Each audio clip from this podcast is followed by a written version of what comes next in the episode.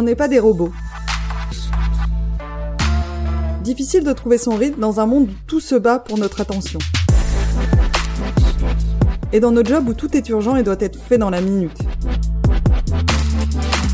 Doit-on choisir entre un boulot qui nous stimule, où on se voit progresser et qui nous rémunère bien, ou un rythme qui nous convient et nous permet vraiment de profiter du reste de notre vie à côté?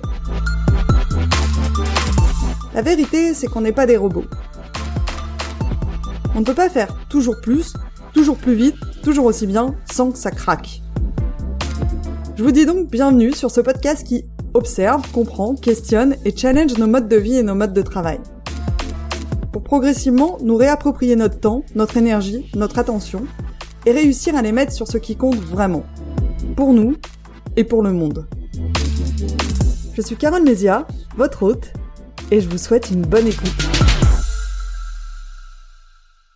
Aujourd'hui, dans N'est pas des robots, je reçois Caroline Sauvageol-Rialan, euh, ancienne journaliste, aujourd'hui consultante et experte sur les sujets de l'infobésité et de l'inforesponsabilité, et autrice du livre euh, paru en 2013, euh, Infobésité, comprendre et maîtriser la déferlante d'informations. Euh, voilà, L'infobésité, je pense qu'on en est tous victimes euh, de nos jours. En tout cas, euh, comme pour l'alimentation, il faut avoir pas mal de volonté euh, dans notre société numérique pour avoir une hygiène informationnelle à la fois nutritive et pas trop inflammatoire. j'ai pas l'impression que ça aille en s'améliorant. tu as écrit ton livre en 2013 et en fait, j'ai l'impression qu'on est toujours dans le sujet. J'ai pas l'impression que ça devienne plus facile de gérer le flux d'informations qui existent et qui nous arrivent. et c'est ce dont on va parler aujourd'hui. Euh, quels sont les impacts de cette infobésité euh, sur nous, sur notre productivité, euh, sur, enfin voilà, sur l'entreprise, sur la société, et comment fait pour minimiser ces impacts et sans s'extraire totalement du monde dans lequel on vit? Là, je trouve qu'elle est là la difficulté. et comme Caroline, ça fait plus de dix ans que tu t'intéresses en profondeur à ces sujets, je suis vraiment ravie de pouvoir avoir cette conversation avec toi aujourd'hui. Merci beaucoup de m'accueillir. bonjour, bonjour à tous. Merci Carole de ton intérêt. Alors, on va, avant de rentrer peut-être dans le vif du sujet, euh, j'aimerais bien comprendre peut-être quel est toi ton lien avec l'infobésité. Donc, euh, tu as démarré en tant que journaliste en droit fiscal, donc euh, merci LinkedIn de nous donner ces informations. Et ensuite, tu as travaillé dans la com interne, de ce que j'ai compris. Donc, à quel moment t'es venu ce sujet? En fait, tu as commencé à t'intéresser à ce sujet de la surinformation et pourquoi? Alors, moi, je suis journaliste donc euh, au départ, après des études de droit. J'ai été journaliste pendant six ans aux éditions législatives. Donc, c'est vrai que je me suis intéressée au sujet de l'information. Et puis, euh, j'ai repris des études. J'ai fait un DESS de communication d'entreprise du CELSA, après lequel j'ai intégré euh, la direction de la communication du groupe La Poste comme responsable de l'information et de la communication pour les cadres, managers et top managers. Donc voilà, de la communication interne, beaucoup d'outils, euh, un intranet, une publication papier, pour une cible de 65 000 personnes environ. Et là, en fait, j'ai mené un diagnostic qui a montré que si un manager de la poste lisait tout ce qu'il recevait, il avait la chance de dormir 4 heures par nuit. Je ne te parle pas, euh, Carole, de travailler. Ça a été un électrochoc voilà. En fait, je me suis posé la question de à quoi ça sert l'information. Effectivement, si euh, euh, finalement on noie euh, les personnes dessous, s'ils ont même pas le temps de travailler, à peine le temps de dormir, et, voilà. Donc ça a été un, un choc pour moi. Et j'ai décidé en fait bah, de passer de comment dire d'un poste opérationnel de terrain sur la communication interne à des activités de recherche et d'enseignement sur la communication. Donc j'ai publié trois livres, dont Infobésité, mais aussi euh, Mieux s'informer pour mieux communiquer euh, chez Duno en 2011. Euh, Infobésité, c'était 2013. Euh, j'ai enseigné huit ans à Sciences Po Paris, six ans à l'Université catholique de Louvain en Belgique. Voilà, et du coup, j'ai publié Infobésité pour en fait à la fois conceptualiser les risques, tu vois, de, de, la surcharge informationnelle et, et déjà pour proposer des solutions. Voilà, parce que moi, je viens du monde de l'entreprise et donc j'avais à cœur de proposer des solutions. Donc voilà, et depuis 2011 maintenant, dans le cadre de ma structure qui s'appelle Socoment, J'accompagne les organisations dans leur régulation, justement, autour de, la, de leur pratique info-communicationnelle.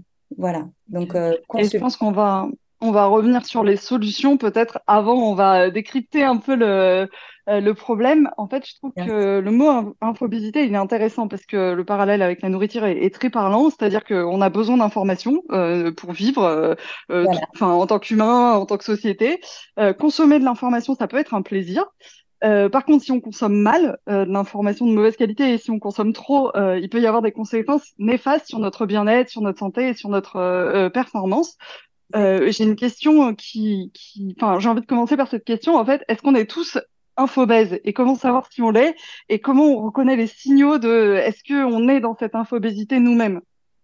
Très bonne question. Alors d'abord, je te propose de définir euh, l'infobésité. L'infobésité, donc, c'est la contraction d'information et d'obésité. Donc l'obésité, bah, on le sait, hein, c'est la maladie reconnue par l'OMS qui désigne euh, un excès de masse grasse euh, au niveau du corps. Et on sait que euh, au-delà effectivement d'un certain seuil qui est objectif et facilement mesurable, hein, puisqu'on l'appelle indice de masse corporelle, bah, on sait qu'au-delà d'un certain seuil, cette obésité a un impact négatif sur notre santé, sur nos artères, sur le cœur, etc. dans le cas de l'infobésité, dans le cas de l'infobésité, cet excès de masse grasse corporelle, c'est les stimuli informationnels que nous recevons euh, sans cesse. C'est ça, cet excès de masse grasse, c'est les stimuli informationnels. Et l'effet négatif, c'est un effet cognitif. C'est sur notre cerveau. En fait, la surcharge informationnelle nous place dans un état de confusion mentale. Voilà avec des risques derrière, euh, on, on, pourra entrer dans le détail, évidemment, risques psychosociaux, risques sur la décision, risques sur l'innovation, etc. Mais la difficulté avec l'infobésité, pour répondre à ta question, c'est que, euh, précise, c'est que il n'existe pas de seuil de déclenchement de cette pathologie euh, informationnelle qui soit le même pour tous. Tu vois, dans le cadre de euh, l'obésité, voilà, il y a l'indice de masse corporelle, poids sur taille, et ça, quel que tu sois un homme, une femme, voilà, quel que soit ton âge, eh ben, tu sais si tu es obèse ou non. Dans le cadre de l'infobésité, le, nous n'avons pas tous les mêmes capacités cognitives, les mêmes capacités de traitement de l'information, les mêmes capacités mnésiques. Et donc, il est impossible de déterminer un seuil euh, objectif, euh, euh, voilà, le même pour tous, de déclenchement de la pathologie de l'infobésité. En fait, cette pathologie, elle va se rencontrer, elle va être le résultat d'une rencontre entre une personne, un poste de travail et une entreprise tu vois? Et ça, il y a des critères euh, discriminants par rapport, au à, par rapport à ce ressenti de l'infobésité. Dans les critères qui ont trait à la personne, il y a d'abord un critère d'âge. Plus tu es âgé, plus tu vas être infobèse. Pourquoi? Parce que plus tu es relié à des systèmes d'information nombreux et variés. Le sexe aussi est un critère discriminant au ressenti de l'infobésité. Euh, et là, j'ai envie de te poser la question, à ton avis, les hommes ou les femmes sont-ils plus infobèses? C'est scientifiquement prouvé, je tiens à le dire. Eh bien non, c'est l'inverse, ce sont les hommes qui sont plus infobèses euh, que, que les femmes. Alors, il y a plein d'interprétations, mais je les trouve un peu sexistes autour de l'idée que les femmes seraient naturellement multitâches. Mais en fait, non, on a le même cerveau hein, que les hommes. Donc dire ça, dire que les femmes sont naturellement multitâches, c'est sexiste en fait. Voilà. Donc il y a les critères euh, discriminants qui ont trait à la personne, et puis après il y a les critères discriminants qui ont trait à l'entreprise, à l'organisation dans laquelle on travaille. Plus tu travailles dans une entreprise de taille importante, plus tu es en surcharge. En surcharge informationnelle. C'est logique aussi. Pourquoi? Parce que, bah, par exemple, moi qui ai travaillé à la Poste, il est évident que bah, j'avais des informations sur les activités de tous les métiers, 365 euh, 000 personnes, c'est beaucoup. Donc voilà, plus, euh, plus l'entreprise est grande, plus il y a d'informations. Euh, il y a un autre critère qui est euh, par rapport à l'entreprise, qui est le secteur d'activité.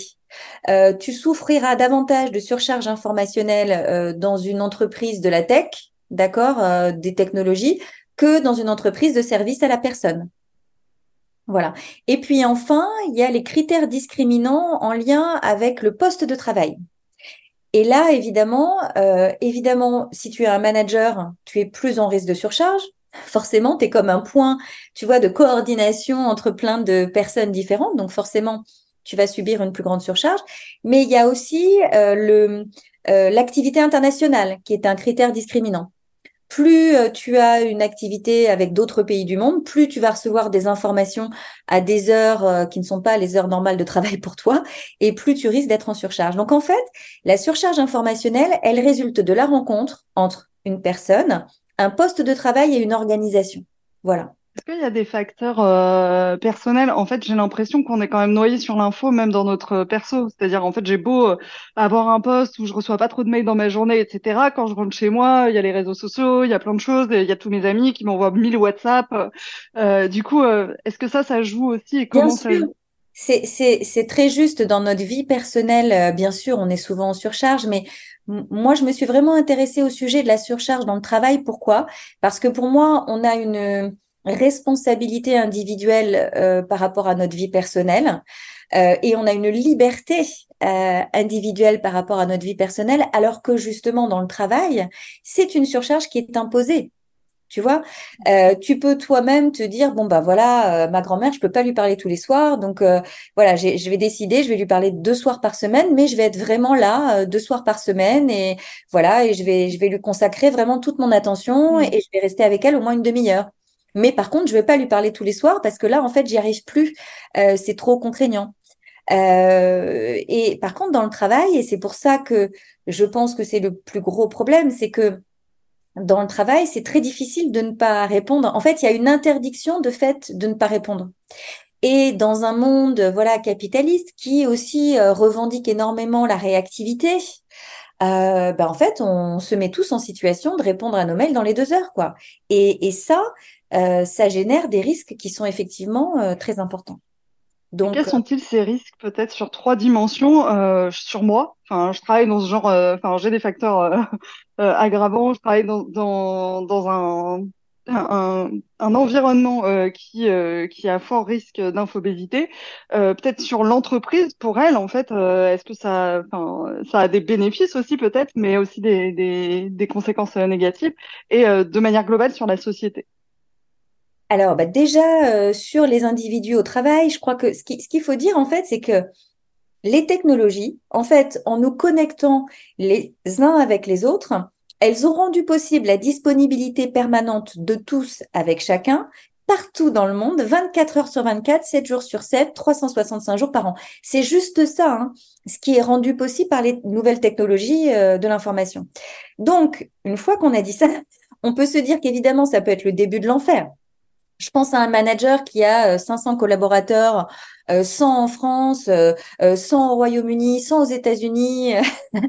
Je veux dire, voilà, c'est potentiellement, il peut être sollicité à n'importe quelle heure du jour et de la nuit. Alors, on vit, en fait, ça nous place, euh, sur le plan individuel, ça nous place dans un, dans un conflit de critères permanents. Tu vois, dans la vie personnelle. C'est-à-dire, par exemple, je suis au restaurant avec mon amoureux, mais est-ce que quand même, euh, il est, il est pas tard? Est-ce que quand même, il faudrait pas que je check mes mails parce que je sais que mon manager, il aime bien finir tard le soir? Et est-ce que je vais pas m'éclipser en douce au prétexte d'aller aux toilettes ou d'aller fumer une clope pour euh, checker mes mails et répondre à mes mails? Ça, c'est évidemment un risque euh, majeur.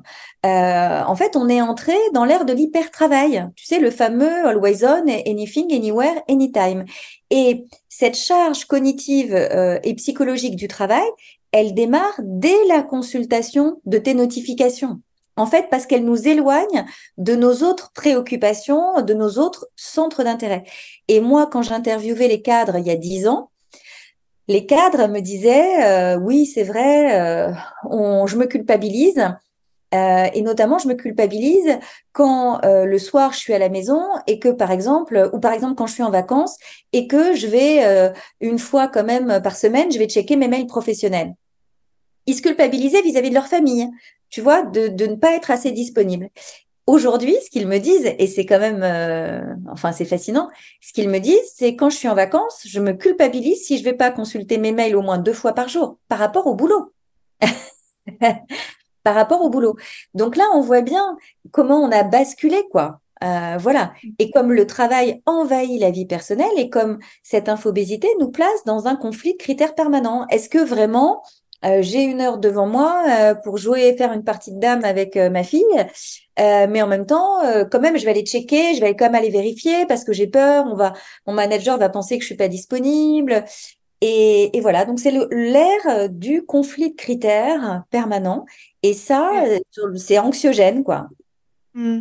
Et en fait, je fais déjà du hors-piste. ce que je trouve fascinant avec ce sujet, c'est que si on prend les individus un par un, il y en a aucun qui considère que c'est normal et qui a envie de travailler. C'est peut-être vraiment pas la norme en fait. Des gens qui, disent bah oui j'aime bien, ça me fait plaisir de répondre à mes mails en plein milieu de mes vacances. Mais par contre, en tant que collectif, on a tous cette attente implicite de, de toujours être. Euh, comment tu l'analyses ce, ce sujet-là?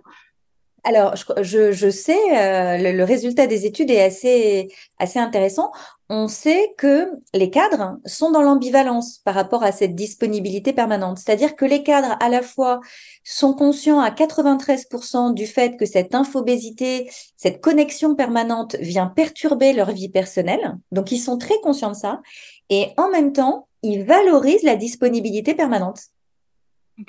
Voilà. Donc cette ambivalence, euh, c'est la même d'ailleurs que celle des DRH, parce que tu disais tout à l'heure, euh, très justement, tu disais il y a des avantages pour les organisations. Quel est l'immense avantage pour les organisations? C'est les heures sup non payées. soyons, soyons clairs. Hein euh, quand tu travailles jusqu'à 21h ou quand tu commences à bosser à 7h le matin, ou bah, tout ça, en fait, c'est en répondant aux notifications. Tout ça, ce sont des heures de travail non rémunérées. Et d'ailleurs, mmh. certaines organisations euh, ont, euh, justement parce qu'elles veulent, souvent des organisations de type anglo-saxonne, il faut bien le dire, euh, qui ont à cœur que leurs collaborateurs coupent avec le travail le soir pour être plus efficaces le lendemain, et qui ont mis en place des dispositifs comme par exemple le fait que le collaborateur comptabilise les heures qu'il fait, ce qu'on appelle en débordement, c'est-à-dire en dehors des heures de travail. Et chaque mois, il va avoir un échange avec son manager. Il va aller voir son manager. Il va lui dire là, ce mois-ci, j'ai fait, je sais pas moi, 10 heures de travail en débordement. Le manager, ils vont avoir une discussion sur le pourquoi de ces heures en débordement. Il va y avoir une négociation avec le manager. Et si le manager valide les 10 heures ou s'il en valide 5, euh, voilà, eh bien, ces heures-là vont lui être payées ou bien il va les rattraper en congé. Mmh. Ok. Euh, bah, je me dis, si on tire le, le, le, le fil, euh, il faut être dans un espace euh, très sécurisant pour ne pas se dire, ah, je vais le cacher, je vais minimiser le nombre d'heures que j'ai fait, parce que sinon, ils vont se dire que je suis pas efficace et puis j'aurai pas mon augmente et j'aurai pas ma promotion, etc. mais mais c'est intéressant de le factualiser. Je trouve déjà ça intéressant de se forcer à le factualiser. c'est top. Exactement. Et puis c'est quand même aussi une très forte demande euh, des jeunes, hein, parce qu'on n'a pas encore parlé de la fracture générationnelle, mais ce qui est certain, mm. c'est que c'est que les jeunes aujourd'hui qui arrivent sur le marché du travail, ils ont une forte demande de séparation de leur vie euh, privée et de leur vie professionnelle. Et du coup, les managers entre guillemets à l'ancienne génération X comme moi, qui euh, voilà, qui fonctionnent un peu, voilà, qui, qui ne comptent pas leurs heures, pas leurs efforts, etc. Et qui du coup, avec les technologies, bah voilà, peuvent travailler à n'importe quelle heure du jour et de la nuit. Bah, ils sont confrontés à des jeunes qui leur disent mais euh, ça va pas, non euh, euh, Moi, je veux pas travailler comme ça non-stop. je veux pouvoir couper. J'ai besoin de pouvoir couper, etc. Et donc, il y a quand même, il va falloir que le management en France s'adapte aussi aux exigences des jeunes. Et ça devient le fait de permettre aux jeunes de couper euh, le soir, euh, ça devient un argument de marketing RH hein, pour les organisations. Voilà, parce hmm. que quand tu dis aux jeunes, euh, et d'ailleurs, moi j'ai installé le droit à la déconnexion dans une belle PME française qui s'appelle Comet France, et ils ont fait notamment un recrutement absolument incroyable en mettant en place ce droit à la déconnexion. Ils ont recruté la responsable marketing de Facebook France, qui était une jeune femme d'une trentaine d'années qui avait un bébé, qui n'en pouvait plus de faire des horaires euh, fous et qui euh, voilà a négocié avec Comet euh, une baisse de salaire parce que c'est une, PME quand même c'est pas Facebook hein. donc elle a négocié en fait ils, ont négocié c'est-à-dire elle a perdu un peu en salaire mais tous les soirs à 17h c'était fini et c'était vraiment fini quoi voilà. Mm. Et elle partait, c'était vraiment terminé. Et elle était directrice marketing. Donc c'est quand même intéressant. Et elle prévoyait tous les postes, tout ce qu'elle devait faire, ben, elle le prévoyait en avance, mais après, elle, hmm. elle faisait une vraie coupure. Et par rapport à sa vie personnelle et ses enjeux et ses attentes, ben, elle, a été, ça, ça lui convenait très très bien comme ça. Je vais embrayer. Je reviendrai peut-être sur. Euh, j'avais des questions plus spécifiques sur les euh, sur les conséquences, euh, mais là j'ai envie d'embrayer sur les solutions parce que tu as déjà amorcé le, le sujet. Euh, comment on fait si on est dans un environnement euh, normal, du coup, euh, qui est qui est facteur d'infobésité, à titre individuel d'abord, pour développer un rapport sain à l'information, pour pas, en fait, pour pas se laisser emporter là-dedans. Concrètement, moi, enfin, avant de changer mon entreprise et avant que toi tu interviennes dans l'entreprise pour dire bah voilà ça, ça pourrait être une bonne pratique, qu'est-ce que je peux faire pour me protéger moi euh, de ça? Alors déjà, ne pas créer de mauvaises habitudes au départ. C'est-à-dire euh, ne pas, quand tu arrives quelque part, ne pas se dire euh, OK pour montrer patte blanche, je vais répondre à n'importe quelle heure du jour et de la nuit, et ensuite je reviendrai en arrière, parce qu'il n'y aura pas de retour en arrière. En fait, on se rend compte si dès le départ tu affirmes tes règles, c'est-à-dire moi je suis disponible, voilà, pendant les heures de travail. Et là, quand mon téléphone sonne, bah, je décroche, sauf évidemment si tu es en réunion, etc. Mais voilà, dans mes heures de disponibilité, je suis disponible. Par contre, ne surtout pas habituer tes interlocuteurs, que ce soit ton manager, que ce soit tes clients, euh, que ce soit tes collègues, ne pas du tout habituer euh, voilà tes, ton environnement de travail travailler en dehors des heures classiques de travail. Ça, c'est vraiment la base parce que à partir du moment où tu le fais une fois. Si tu ne le fais pas ensuite, les gens vont t'en vouloir parce qu'ils vont considérer que comme tu l'as accepté une fois, bah, c'est naturel. Donc, voilà. Donc, il faut vraiment lutter contre ça. Et puis aussi, il faut te, tu sais, moi, j'ai développé le, concept d'info-responsabilité. Pourquoi? Parce qu'on est tous, euh, comment dire, comme pour la crise sanitaire, on est tous codépendants. Voilà. Donc, si par exemple, moi, je m'autorise à envoyer un mail à un client à 5 heures du matin, comment est-ce que je peux lui en vouloir si le lendemain, lui, il m'écrit à 5 heures? Je peux pas lui en vouloir. Donc, en fait, on doit avoir des pratiques infocommunicationnelles qui soient éthiques, qui soient responsables, et donc, par exemple, eh ben, remettre de la temporalité dans nos échanges. Euh, c'est pas acceptable aujourd'hui de demander à quelqu'un de répondre sous deux heures, de demander à un collègue de répondre sous deux heures parce que tu n'as pas anticipé ta demande alors que tu aurais pu faire ta demande une semaine plus tôt ou trois jours plus tôt. C'est pas normal. Donc, il faut effectivement adopter des. C'est pas normal. J'ai envie de te reprendre là-dessus parce que euh, euh, c'est normal dans le sens où j'ai l'impression que c'est quand même la norme dans pas mal de boîtes, euh, mais c'est pas euh, éthique, c'est pas responsable, c'est pas. Euh, ce que je trouve un peu euh, en fait, on peut se dire c'est normal parce que c'est quelque chose qu'on voit partout et du coup on s'autorise à le faire aussi. Et donc du coup, toi, toi ce que tu dis, c'est bah, déjà euh, nous-mêmes euh, ne pas le faire. C'est-à-dire qu'en en fait, si tu veux l'infobésité, c'est que on est tous des caliméros, on est tous victimes de l'infobésité et en même temps, on est les principaux acteurs de celle des autres. Donc forcément, à un moment donné, la solution est dans la proposition. Tu vois ce que je veux dire? C'est-à-dire qu'effectivement, si toi, euh, tu imposes à tes collègues euh, ou, à tes fournisseurs des réponses dans l'heure par rapport à tes demandes, bah, évidemment qu'eux, ils vont attendre la même chose de toi. Si par contre, tu remets de la temporalité dans les échanges, que tu t'habitues à avoir des sollicitations qui laissent un temps de réponse à tes interlocuteurs, euh, voilà, que, tu remets de la temporalité, que tu les respectes, que tu leur écris pas en dehors des heures de travail, parce que toi, ça t'arrange, par exemple. Moi, par exemple, je suis une lève tôt le matin. je peux facilement envoyer des messages à tout le monde entre 5 heures et 7 heures.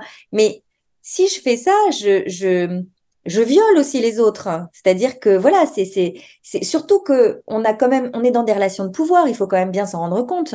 Donc moi, si j'envoie à des collaborateurs un message à 6 heures du matin en disant là, euh, j'attends ça, je peux avoir un collaborateur qui considère qu'il doit, qui devrait me répondre à 6 heures.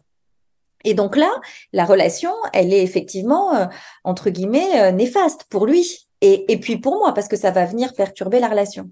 Donc, les pratiques info-responsables, c'est vraiment euh, l'idée qu'on a chacun l'opportunité de reprendre le contrôle de notre production et de notre consommation d'informations au service d'un monde infocommunicationnel qui soit à la fois éthique, voilà, écologique et performant. Parce que on n'a pas encore parlé de tous les risques, mais le fait d'être collé toute la journée à une boîte mail, sur le plan de la productivité, pour répondre dans cette immédiateté hein, dont on a l'impression que c'est la nouvelle norme, ben, ce, ce, c'est-à-dire consulter en fait ces notifications au fil de l'eau et y répondre au fil de l'eau, on sait aujourd'hui que sur le plan de la productivité, c'est une catastrophe. Hein euh, en fait, le, dans les entreprises, tu as les tâches liquides et les tâches solides.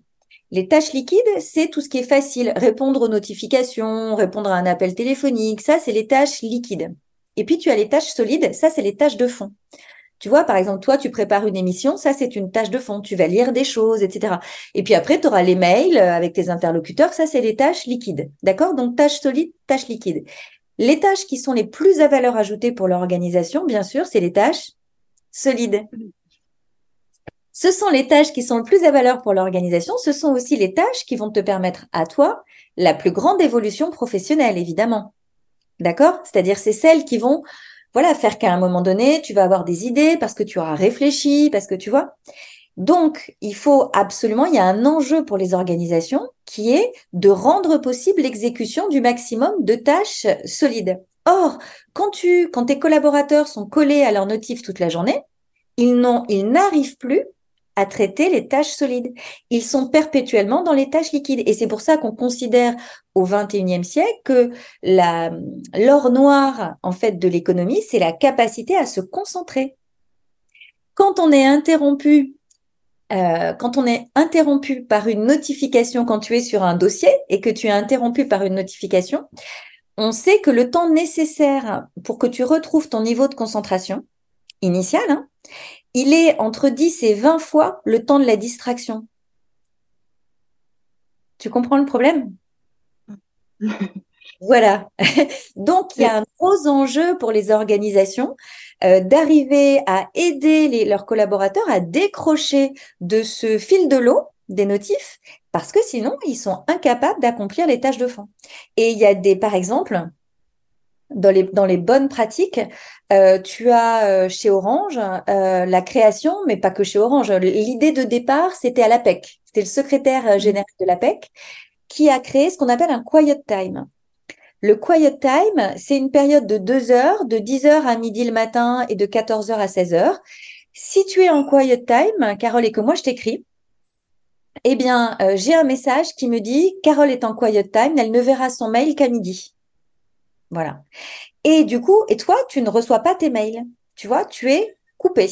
Voilà. C'est, ça sert à quoi le quiet time? Ça sert à traiter les tâches de fond et, à se déconnecter, voilà, pour euh, traiter les tâches de fond. Du coup, euh, euh, c'est quoi le rôle En fait, non, plutôt la question les entreprises, qu'est-ce qu'elles devraient faire? Et en fait, j'ai une question subsidiaire parce que j'ai l'impression que euh, même si euh, les gens savent, ils ne le font pas forcément, c'est qui dans l'entreprise qui doit s'emparer de ce sujet?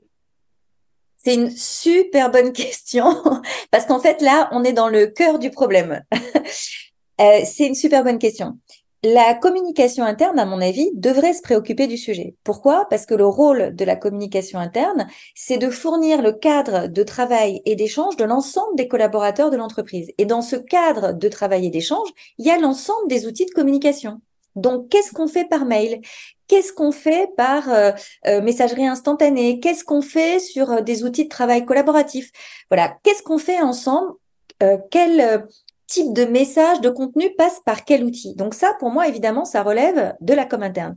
Évidemment, ça relève aussi de la DSI. Parce que les outils à disposition, évidemment, ils relèvent de la DSI. Et alors là, là, on est dans le cœur du sujet ou DSI et communication, c'est pas facile. Il faut quand même, le dire. Voilà. Après, il faut évidemment une impulsion de la direction générale. Tu vois, c'est-à-dire qu'il faut que la direction générale se rende compte des risques et ait envie de changer quelque chose. Et encore une fois, il y a une ambivalence. S'il y a une ambivalence chez les cadres autour de la connexion permanente et de la déconnexion, il y a une ambivalence des DRH et des directions générales. Pourquoi? Parce que ben, et, si maintenant je dis à mes par exemple, si je fais la coupure des serveurs, qui est euh, quelque chose d'hyper courant dans les pays anglo-saxons, la coupure des serveurs, y compris dans les plus grosses organisations, dans les organisations des tech, des entreprises de la tech. Donc c'est quand même fascinant, qui coupent très facilement leurs leur serveurs tous les soirs entre 19h et 7 ou 8h le matin. Chez nous, c'est très rare. Pourquoi? Parce que les, les, directions générales et les DRH se disent oui, mais alors si je fais ça et je perds toute cette manne euh, d'heures supplémentaires, euh, voilà, qui, qui, qui ne seront plus réalisées. Et là, derrière, ce qu'il y a, c'est la conception du travail. Et la conception du travail est éminemment différente dans les pays anglo-saxons et en France.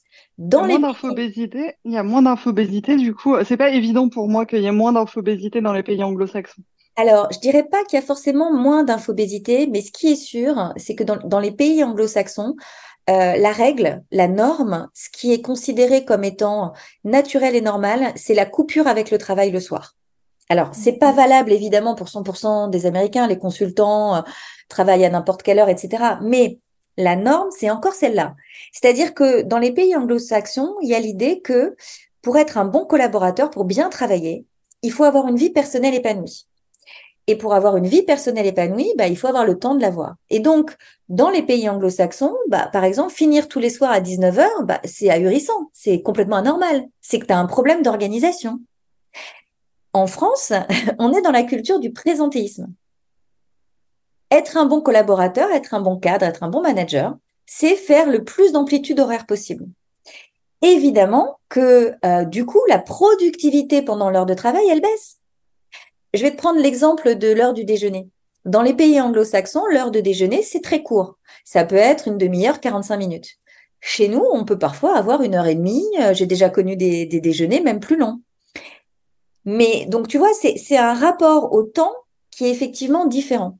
Mais euh, je crois que les attentes des jeunes et puis l'équilibre psychique dont on a besoin à la fois dans nos vies personnelles et dans nos vies professionnelles, elle impose d'aller vers le fait de couper avec le travail et pas trop tard le soir. Parce que le problème des managers français, c'est quoi? Et des cadres, c'est que particulièrement, hein, qui, sont, qui souffrent quand même majoritairement de l'infobésité, c'est que désormais, avec les nouvelles technologies, même quand ils partent à 19h, mais derrière, ils ont, euh, ils continuent à avoir euh, jusqu'à je sais pas quelle heure les notifications, les sollicitations. Et si effectivement ils se sentent euh, obligés d'y répondre, ce qui est quand même le cas aujourd'hui de la grande majorité hein, d'entre eux, eh bien, dans la voiture, ils vont continuer à avoir des coups de fil, à répondre à des mails. Il y a même des logiciels. J'ai lu qu'il y avait des, des logiciels qui te permettent de lire tes messages quand tu es en voiture et d'y répondre, tu sais, tu peux dicter tes messages. Et en fait, potentiellement, ça peut ne s'arrêter jamais. Donc, en fait, la conception du travail, un bon cadre en France, c'est quelqu'un qui est disponible en permanence. Et donc, bah, forcément, sa productivité, elle diminue. Et on le voit au Japon, hein, par exemple. On le voit au Japon, où les Japonais ne prennent pas leur congé. Le, l'idée, c'est, euh, voilà, je suis disponible, je fais des heures, des heures, des heures, des heures, à tel point que les pouvoirs publics s'inquiètent et oblige désormais leurs collaborateurs, les collaborateurs japonais, à prendre leur congé parce qu'ils voient bien les risques. Hein. Et dans les pays anglo-saxons, il y a l'idée que c'est naturel et normal de couper avec le travail. Et donc, il peut y avoir, c'est-à-dire qu'on va couper, je sais pas moi, à 17h, à 18h, et s'il y a une urgence, je vais répondre à mon manager. C'est-à-dire que si mon manager m'appelle à 19h, à 20h, je vais répondre à l'appel. Mais mon manager, il va me déranger que s'il y a une véritable urgence. Parce que la culture, elle est que là, euh, entre 18h et, et le lendemain matin, c'est la vie personnelle. Et c'est pas un cadeau, c'est une conception du travail qui, euh, qui est présente et qui postule que pour bien travailler, il faut avoir une vie personnelle, il faut pouvoir couper avec le travail pour le lendemain être plus productif. Donc c'est vraiment un rapport au travail, une culture du travail différente. Et ça, du coup, quand toi tu accompagnes les entreprises sur ces sujets-là, euh, comme, enfin, par, quel bout tu le prends? Euh, Parce que ça, c'est fondamental. Euh, et du coup, c'est très difficile à changer aussi. Ah, complètement. Alors, tout dépend de qui me, fait la demande. Euh, Initialement, les premières demandes que j'ai pu avoir, c'est des entreprises qui avaient une activité industrielle et qui, dans les Champagnes, par exemple, à Reims, euh, qui pouvaient me dire, euh, bah là, on a un problème, les cadres sont plus sur le terrain en fait. Ils passent leur journée à compléter des documents Excel, des fichiers Excel, des voilà. ils passent leur temps à faire du reporting, ils sont plus sur le terrain et du coup, ça marche plus. Voilà. Et donc là, effectivement, l'idée, c'est comment est-ce qu'on va euh, libérer du temps euh, voilà, pour le manager pour qu'il soit effectivement plus au contact des équipes, puisqu'on voit que ça marche pas quand c'est plus le cas. Et là, tu vois, c'était souvent la direction opérationnelle terrain qui me sollicitait. Donc là, on va organiser euh, l'activité infocommunicationnelle du service de la direction, c'est-à-dire qu'est-ce que la, qu'est-ce que l'équipe, euh, quelle est la finalité de la direction, à qui est-ce qu'elle doit de l'information, avec quelle fréquence, quelle temporalité, sous quel format? On va partager en interne les pratiques de manière à ce que bah, ce soit pas différent d'une personne à une autre, tu vois, et que on soit bien d'accord sur ce qu'on fournit comme type d'information, à qui, avec quelle temporalité, sous quelle forme. Et puis, on va aussi s'interroger sur quels sont les besoins d'information du service. C'est-à-dire, de quoi est-ce que notre service a besoin pour fonctionner?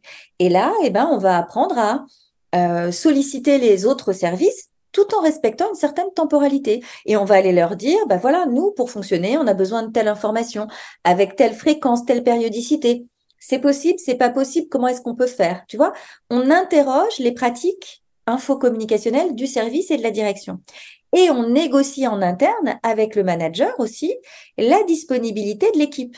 Par exemple, c'est pas parce qu'on a une activité internationale qu'il faut que tout le monde soit connecté tous les soirs jusqu'à minuit on fait un planning et ça tourne. De manière à ce que l'ensemble des collaborateurs se disent pas, oh là là, à 11h30 avant de s'endormir, il faudrait quand même que j'aille vérifier ma boîte mail. On peut imaginer qu'on organise, tu vois, et on dit, bah, voilà, euh, le lundi, euh, ça va être Carole qui va répondre euh, aux sollicitations. et le lendemain matin, par exemple, eh ben, elle arrivera au travail à 11h ou à midi. Le mardi, ça va être Caroline qui va faire la même chose. Tu vois, ce qui impacte un partage des dossiers, une vraie organisation. Parce qu'en fait, les technologies de l'information, elles ont énormément détruit, en fait, les hiérarchies, elles ont énormément détruit le collectif. C'est toujours une personne qui répond et c'est pas un service. Tu vois? Donc en fait, ce que je fais moi avec mes clients, c'est ramener au collectif et à l'organisation de travail et à la sécurité que chacun peut y trouver. Pourquoi? Parce qu'il sait euh, avec quelle temporalité, quelle temporalité il a, par exemple, pour répondre à une demande d'un client. Il sait euh, quelle est la temporalité qu'il a euh, pour traiter tel et tel sujet. il sait ce qu'il doit produire pour les uns ou pour les autres. Bref, on remet de l'organisation du travail. Et c'est très rassurant pour les équipes et ça fonctionne, euh, ça fonctionne mieux, quoi. Hmm. C'est hyper intéressant. Quand je t'entends, je me dis, euh, on pourrait tous se poser euh, plus ou moins la question pour notre équipe et le fait d'expliciter certaines choses, ça, ça, apporterait déjà beaucoup de, de réassurance et de sérénité, de sérénité. Exactement.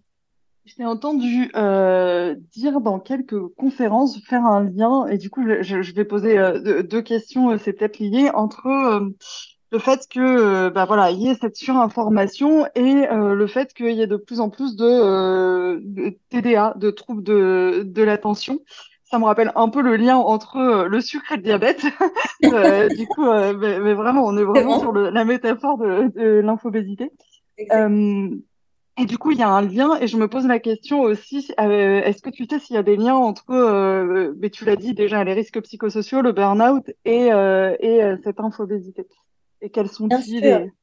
Bien sûr. Alors, les risques psychosociaux, ils sont euh, absolument euh, évidents. On sait que l'infobésité, c'est l'une des principales causes du stress. Pourquoi? Parce que l'information, elle est anxiogène. Ça nous est tous arrivé, ça nous arrive tous, souvent plusieurs fois par semaine, d'avoir le sentiment de pas réussir à rattraper le flot d'informations, de nouvelles, euh, voilà, dont on est destinataire. Et ça, qu'est-ce que ça génère? Ça génère un sentiment d'incapacité à suivre, un sentiment de découragement, mais aussi de culpabilité. Et on sent que c'est, on sait bien que cette incapacité à suivre, elle peut nous nuire. Hein, parce que dans un monde qui valorise la réactivité, la proactivité, tout, ce vocabulaire hein, autour de la, de la vitesse, bah, du coup, euh, voilà, ça nous met en situation de stress. On se dit, si j'y arrive plus, on va considérer que je suis has-been, je suis pas assez rapide, euh, voilà, je tiens plus. Et du coup, bah, effectivement, c'est l'exclusion euh, de l'entreprise. On expérimente aussi de nouvelles peurs, comme par exemple la peur de la déconnexion. Tu vois, la peur des pannes informatiques, notamment en télétravail. Et si euh, j'ai une coupure, euh, voilà, dans mon village, voilà, un, vendredi, est-ce que mon manager va pas croire que je suis à la piscine? Voilà. Donc en fait, on expérimente toutes ces nouvelles peurs. Et ces nouvelles peurs, c'est autant de formes de vulnérabilité. En fait, ce qu'il faut comprendre, c'est que l'infobésité, ça génère des temps d'astreinte forcés qui sont pris sur les temps de vie personnelle, ce qui, à long terme, va aggraver le stress. Et je te rappelle le terme que euh, Emmanuel Macron euh, a utilisé lui-même pendant la crise sanitaire, qui est le terme de lundi-manche. Je sais pas si tu te rappelles, bah, le lundi-manche, c'est du lundi au dimanche. Voilà, tout est mélangé. La vie personnelle et la vie professionnelle sont complètement mélangées, sont complètement fusionnées. Et le fait est qu'on est dans un monde où la vie professionnelle prend, où en fait le débordement, il est clairement de la vie professionnelle sur la vie personnelle. Et ça a des conséquences, effectivement, euh, sur le plan des risques psychosociaux. Et puis, euh, en, lien avec le stress qui mène, euh, voilà, à terme, bah, au burn-out, voilà, à la fatigue psychique, aux maladies psychiques. Hein.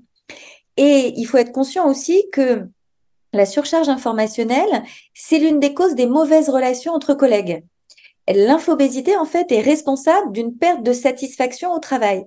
Le mail est un outil de communication extrêmement inflammatoire, c'est prouvé scientifiquement. En fait, pourquoi? Parce qu'on s'autorise par écrit et à distance beaucoup plus qu'en face à face. Et en plus, comme on n'est pas tous des journalistes de formation, tu vois ce que je veux dire? Ben, Quand on écrit un mail, les risques d'incompréhension et de malentendu en lien avec le contenu du mail, ben, il est euh, euh, énorme. Euh, et, et à distance, en mode asynchrone, il n'y a plus le corps. Le corps, qui est l'outil indispensable de la communication. Pourquoi? Parce qu'il nous permet de nous réguler sur l'autre. Tu vois? On, discute, je vois si tu penses que c'est trop long, si tu as envie de poser une question, et je me régule par rapport à toi et toi par rapport à moi. Quand il n'y a plus le corps, et ben là, en fait, qu'est-ce qui se passe? Et ben, il y a tous les risques d'incompréhension et de malentendu.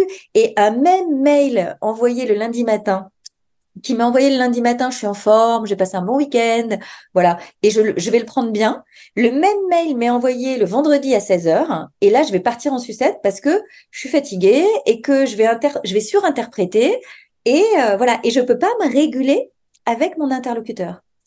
Et donc, le fait qu'il n'y ait plus le corps, eh ben, en fait, ça crée un affaiblissement des relations personnelles, une déshumanisation, et euh, on le sait que l'outil mail génère une dégradation des relations. Plus euh, bah, les risques avec le mail euh, et avec la vitesse des mails, c'est l'impulsivité, c'est la désinhibition, c'est-à-dire qu'on s'autorise à dire par mail des choses qu'on s'autoriserait jamais à dire à un collègue en face à face, hein, jamais. Eh ben on va le faire par mail. Et évidemment, avec le jeu des copies, ça aggrave encore plus la situation et la dégradation des relations. C'est hyper intéressant d'être vigilant euh, à ça aussi. Euh, du coup, ça fait euh, plus de dix ans que tu étudies, étudies ce sujet. Comment tu vois le sujet évoluer dans les prochaines années? Je t'ai entendu parler des jeunes qui vont peut-être tirer, enfin contrebalancer les choses, mais tu, tu es plutôt optimiste, pessimiste? Tu penses que ça va évoluer comment? Je suis plutôt optimiste euh, sur, euh, en général, euh, par, par décision et par conviction.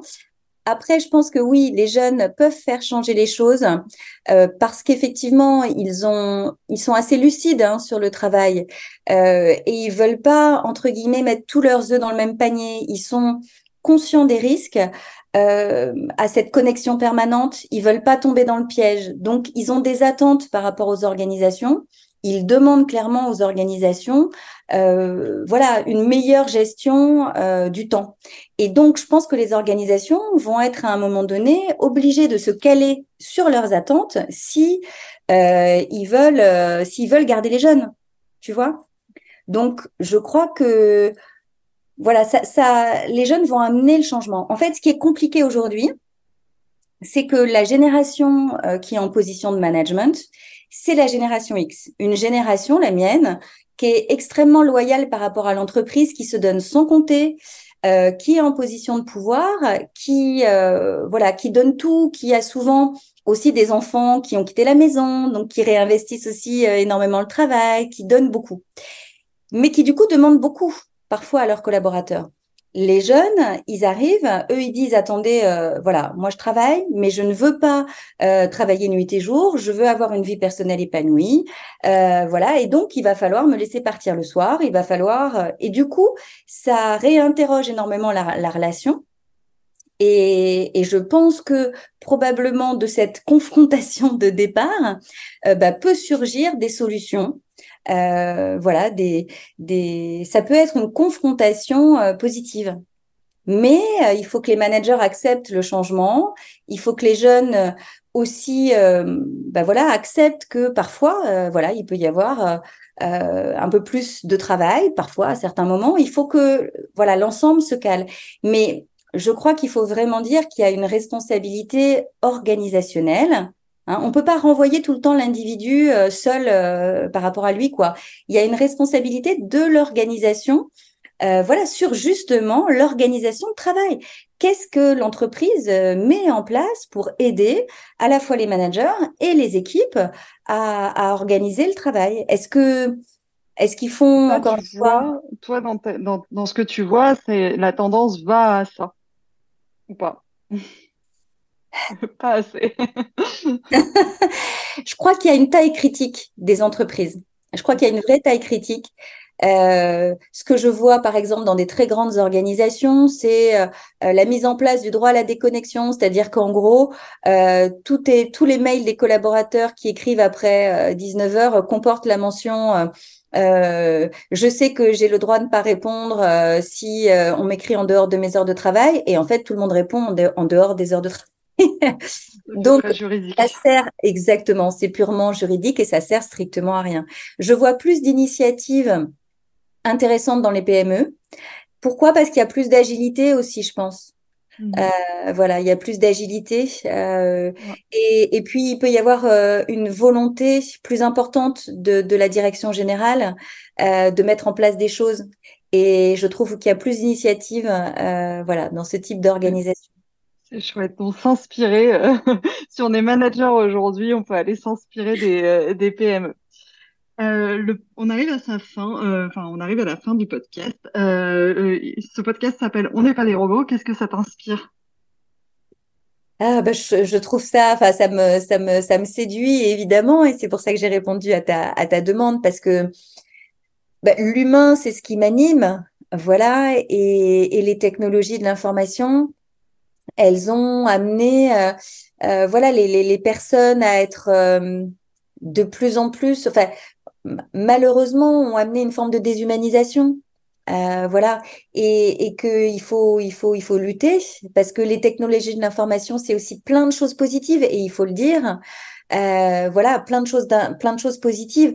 Euh, voilà on peut s'adresser à des gens à l'autre bout du monde on peut enfin il y a quand même quelque chose d'extraordinaire dans ces technologies, mais il y a aussi la face noire, hein, la face sombre de ces technologies qu'il ne faut pas, euh, comment dirais-je, mettre sous le sable, qui, euh, il faut être lucide, voilà, par rapport aux risques liés à l'infobésité.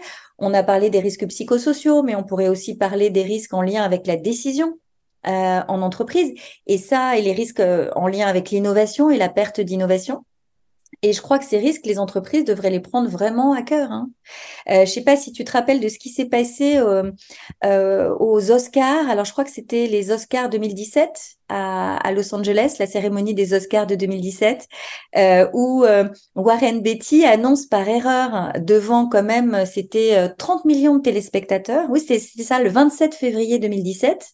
Warren Beatty annonce par erreur devant 30 millions de téléspectateurs que La La Land a gagné l'Oscar du meilleur film. Et je sais pas si tu te rappelles, mais un moment de confusion ahurissant où euh, euh, d'un coup on voit quelqu'un qui monte sur scène, l'équipe de La La Land évidemment monte, euh, Warren Beatty remet le voilà, puis il y a quelqu'un qui arrive qui dit stop, stop, erreur, pas du tout. En fait, c'est Moonlight qui avait gagné l'Oscar du meilleur film.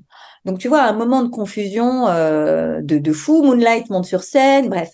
Le lendemain, le cabinet PwC le cabinet américain PwC, qui était chargé de remettre aux présentateurs des prix les enveloppes contenant les noms des gagnants, présente ses excuses publiques pour son erreur. Waouh Qu'est-ce qui s'est passé? En fait, ce qui s'est passé, c'est que l'auditeur qui était chargé de remettre l'enveloppe du meilleur film à Warren Beatty s'est trompé et il lui a remis l'enveloppe de la meilleure actrice Emma Stone pour La La Land. Donc le prix qui venait d'être remis juste avant. Et alors pourquoi cet auditeur de PwC s'est trompé? Tout simplement parce qu'en fait, juste avant, il était en train de tweeter sur le fait qu'Emma Stone avait gagné l'Oscar de la meilleure actrice. Et donc quand Warren Beatty arrive pour l'Oscar du meilleur film, au lieu de lui donner l'enveloppe du meilleur film, il lui donne l'enveloppe de la meilleure actrice. Et là, Warren Beatty, on voit, hein, si tu regardes la vidéo euh, sur YouTube, on voit, il est paumé, il lit meilleure actrice, euh, la, la, la, Emma Stone pour La La Land. Donc du coup, lui, il dit meilleur film, La La Land. Ce qui est intéressant, c'est ce qui a été fait juste après. L'Académie des Oscars a décidé trois semaines après l'interdiction des outils de communication de tout appareil électronique en coulisses des Oscars. Pragmatique. Euh, intéressant. Je ne connaissais pas cette anecdote et c'est euh, enfin c'est assez euh, c'est très parlant.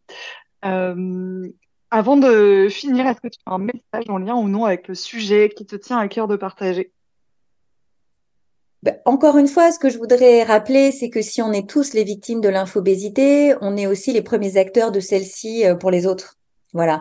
Donc, il s'agit, même si la responsabilité de l'organisation est évidemment présente, je crois qu'on a tous l'opportunité individuellement de nous interroger sur nos pratiques infocommunicationnelles et effectivement par rapport aux autres, euh, d'avoir des pratiques qui soient à la fois euh, performantes, productives, hein, qui nous protègent, qui protègent nos capacités cognitives, qui soient éthiques pour les autres voilà, c'est-à-dire on ne fait pas n'importe quoi, on s'interdit de demander euh, des choses aux autres dans la demi-heure quand on aurait, avec des réponses dans la demi-heure quand on aurait pu leur demander la veille. Et puis des pratiques également écologiques parce que l'enjeu, hein, aujourd'hui, notamment sur les échanges de mails, sur le plan écologique, on sait qu'il est euh, très important. Et donc l'enjeu écologique avec nos pratiques infocommunicationnelles, il existe aussi et il faut, il faut en tenir compte. Merci beaucoup. Si on veut en savoir plus pour toi, euh, sur toi, Caroline, si on veut travailler avec toi ou en savoir plus sur SoComment, comment on peut le faire? Eh bien, j'ai un blog, SoComment, euh, voilà, et puis on peut évidemment me, me contacter, euh, csr at euh, voilà, pour euh, essayer, voilà, d'optimiser un peu ces pratiques infocommunicationnelles sur le plan collectif ou individuel. Je pense que ça ferait beaucoup de bien à, beaucoup de beaucoup d'entreprises et beaucoup de personnes euh, dans le pays. Merci beaucoup pour tes partages euh, et, euh, et, merci d'avoir accepté mon invitation. Merci pour ton invitation. Au revoir, Carole. Merci d'avoir écouté cet épisode jusqu'au bout. Quelle est une chose que vous retenez et allez mettre en application dès maintenant? On n'est pas des robots, c'est aussi une newsletter pour pousser la réflexion encore plus loin. Il n'y a pas une méthode universelle qui va solutionner du jour au lendemain tous vos problèmes. J'y partage des analyses et des outils que je veux les plus concrets et actionnables possibles pour mieux nous comprendre en tant qu'humains, mieux comprendre le monde dans lequel on vit, travailler plus efficacement et plus intelligemment, et retrouver un semblant de respiration dans notre frénésie quotidienne. Si ça vous dit d'essayer, vous aurez le lien dans les notes de l'épisode. Si vous avez trouvé cet épisode intéressant, vous pouvez m'aider à le faire connaître, soit en le partageant directement à vos proches, soit en en parlant sur vos réseaux sociaux, soit en me laissant un avis sur Apple Podcast ou 5 étoiles sur Spotify. Et n'oubliez pas, vous n'êtes pas un robot.